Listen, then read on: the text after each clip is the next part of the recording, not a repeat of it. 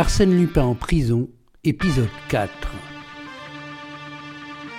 Ganimard va essayer de résoudre l'énigme du vol chez le baron Cahorn. La solution est ailleurs. Et où donc? Auprès d'Arsène Lupin? Auprès d'Arsène Lupin? Supposer cela, c'est admettre son intervention. Je l'admets, bien plus, je la considère comme certaine. Voyons, Ganimard, c'est absurde. Arsène Lupin est en prison. Arsène Lupin est en prison, soit. Il est surveillé, je vous l'accorde.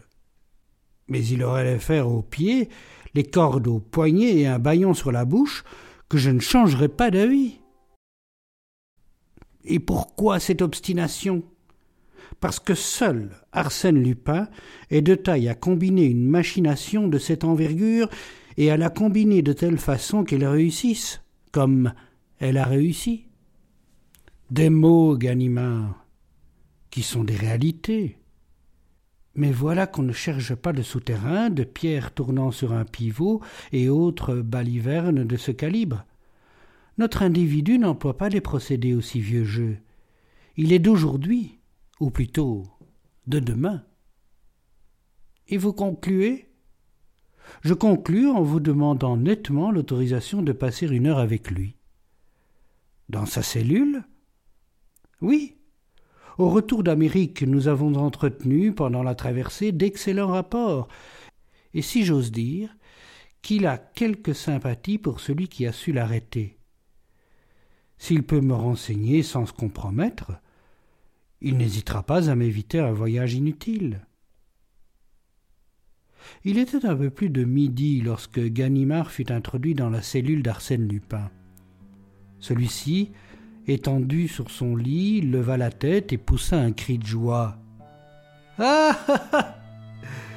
Ça, c'est une vraie surprise Ce cher Ganimard, ici lui-même.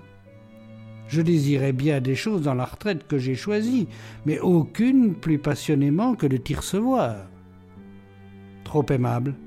Mais non, mais non. Je professe pour toi la plus vive estime. J'en suis fier.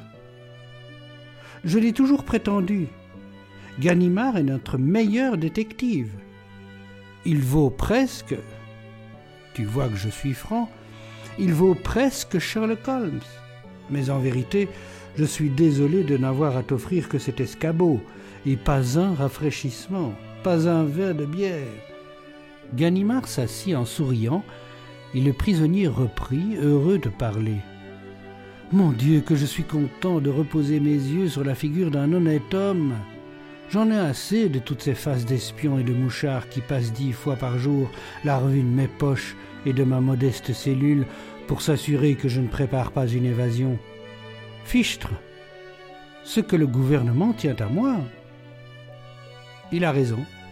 Mais non, je serais si heureux qu'on me laissât vivre dans mon petit coin, avec les rentes des autres. N'est-ce pas? Ce serait si simple. Mais je bavarde, je dis des bêtises, et tu es peut-être pressé. Allons au fait, Ganimard, qu'est-ce qui me vaut l'honneur d'une visite? L'affaire Cahorn, déclara Ganimard sans détour. Halte là une seconde. C'est que j'en ai tant des affaires que je trouve d'abord dans mon cerveau le dossier de l'affaire Cahorn. Ah voilà, J'y suis.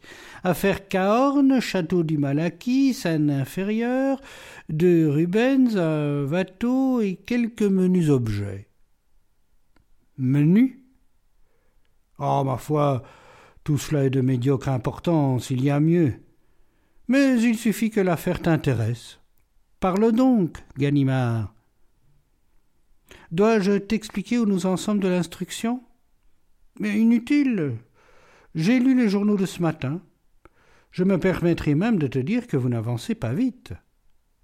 C'est précisément la raison pour laquelle je m'adresse à ton obligeance.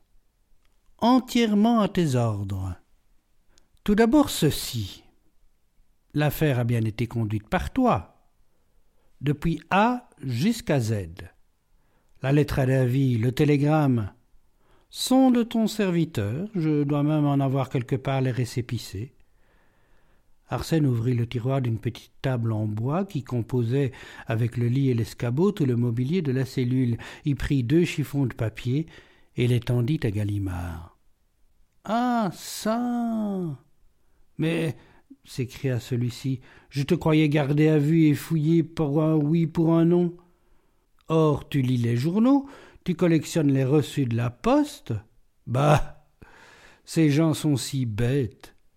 Ils décousent la doublure de ma veste, ils explorent les semelles de mes bottines, ils auscultent les murs de cette pièce, mais pas un n'aurait l'idée qu'Arsène Lupin soit assez niais pour choisir une cachette aussi facile. C'est bien là-dessus que j'ai compté.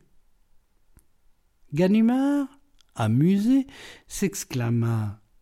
Quel drôle de garçon. Tu me déconcertes. Allons, raconte-moi l'aventure.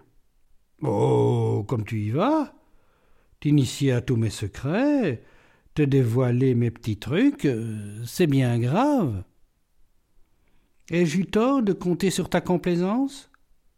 Non, Ganimard, puisque tu insistes. Euh, Arsène Lupin arpenta deux ou trois fois sa chambre, puis, s'arrêtant. Que penses-tu de ma lettre au baron? Bah, je pense que tu as voulu te divertir, épater un peu la galerie. Ah voilà, épater la galerie. Eh bien, je t'assure, Ganimard, que je te croyais plus fort. Est-ce que je m'attarde à ces puérilités, moi, Arsène Lupin? Est-ce que j'aurais écrit cette lettre si j'avais pu dévaliser le baron sans lui écrire? Mais comprends donc, toi et les autres, que cette lettre est le point de départ indispensable le ressort qui a mis toute la machination en branle. Voyons, procédons par ordre et préparons ensemble, si tu veux, le cambriolage du mal acquis. Je t'écoute. Donc, supposons un château rigoureusement fermé, barricadé comme l'était celui du baron Cahorn. Vais-je abandonner la partie et renoncer à des trésors que je convoite sous prétexte que le château qui les contient est inaccessible? Évidemment non. Vais-je tenter l'assaut comme autrefois à la tête d'une troupe d'aventuriers? Enfantin. Vais-je m'y introduire sournoisement? Impossible. Reste un moyen, l'unique à mon avis, c'est de me faire inviter par le propriétaire du dit château. Le moyen est original. Et combien facile Supposons qu'un jour le dit propriétaire reçoive une lettre l'avertissant de ce que trame contre lui un nommé Arsène Lupin, cambrioleur réputé. Que fera-t-il? Il enverra la lettre au procureur, qui se moquera de lui puisque le dit Lupin est actuellement sous les verrous. Donc, affolement du bonhomme, lequel est tout prêt à demander secours au premier venu, n'est-il pas vrai? Cela est hors de doute. Et s'il lui arrive de lire dans une feuille de chou qu'un policier célèbre est en villégiature dans la localité voisine, il ira s'adresser à ce policier. Tu l'as dit.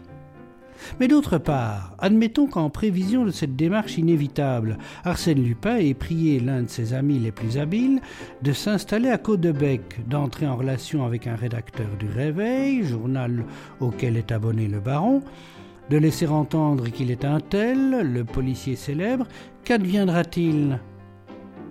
Que le rédacteur annoncera dans le réveil la présence à Caudebec du dit policier. Parfait Et de deux choses l'une, ou bien le poisson, je veux dire Cahorn, ne mord pas à l'hameçon et alors rien ne se passe, ou bien, et c'est l'hypothèse la plus vraisemblable, il accourt tout frétillant. Et voilà donc mon Cahorn implorant contre moi l'assistance de l'un de mes amis. De plus en plus original. Bien entendu, le pseudo-policier refuse d'abord son concours. Là-dessus, dépêche d'Arsène Lupin, épouvante du baron qui supplie de nouveau mon ami et lui offre temps pour veiller à son salut. Le dit ami accepte, amène deux gaillards de notre bande qui, la nuit, pendant que Cahorn est gardé à vue par son protecteur, déménage par la fenêtre un certain nombre d'objets et les laisse glisser à l'aide de cordes dans une bonne petite chaloupe affrétée ad hoc. C'est simple comme Lupin. Et c'est tout bêtement merveilleux, s'écria Ganimard. Je ne saurais trop louer la hardiesse de la conception et l'ingéniosité des détails. Mais je ne vois guère de policier assez illustre pour que son nom ait pu attirer, suggestionner le baron à ce point. Il y en a un, et il n'y en a qu'un. Lequel?